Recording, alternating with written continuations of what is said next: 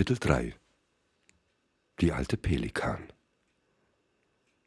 Kibos Kopf brummte, als er zu sich kam. Er lag noch immer in diesem Würfelbecher.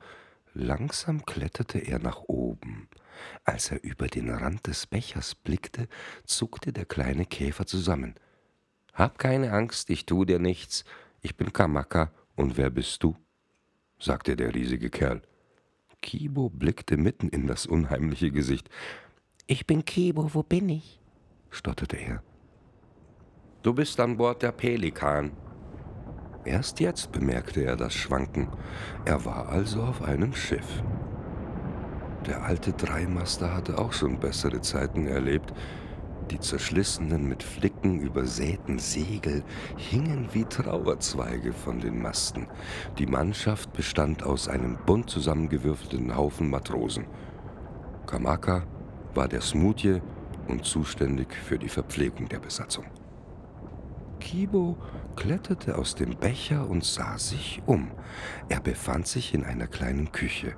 Pfannen, Töpfe, Kochgeschirr, Suppen, Kellen und Kochlöffel hingen an großen Haken von der Decke. Mehlsäcke und Fässer mit eingelegten Weißkohl standen auf dem Boden. Ein Topf mit Suppe brodelte auf dem Herd. Hast du Hunger? fragte Kamaka. Und wie? Die Suppe schmeckte köstlich. Kibo erzählte, was er beobachtet hatte und wie er in den goldenen Anker kam. Er erfuhr, dass es sich bei dem großen Brief um eine Schatzkarte handelte und Kamaka den Kapitän der Pelikan gebeten habe, ihn nach Tortuga zu bringen, um den Schatz zu heben. Das Abenteuer konnte beginnen. Tag um Tag verging. Die endlose Wüste aus Wasser schien kein Ende zu nehmen. Ab und an sahen sie ein paar Tümmler, die das Schiff begleiteten. Die Delfine schienen es zu genießen, in der Bugwelle mitzuschwimmen. Dann flaute der Wind ab, und so kamen sie nur noch sehr schleppend voran. Am siebten Tag bauten sich riesige Wolkentürme vor ihnen auf und brachten Regen und Sturm. Der Kapitän befahl, die Segel herunterzunehmen. Zwei Tage dauerte der Sturm, dann kam die Sonne zurück und es konnte wieder voll aufgetagelt werden.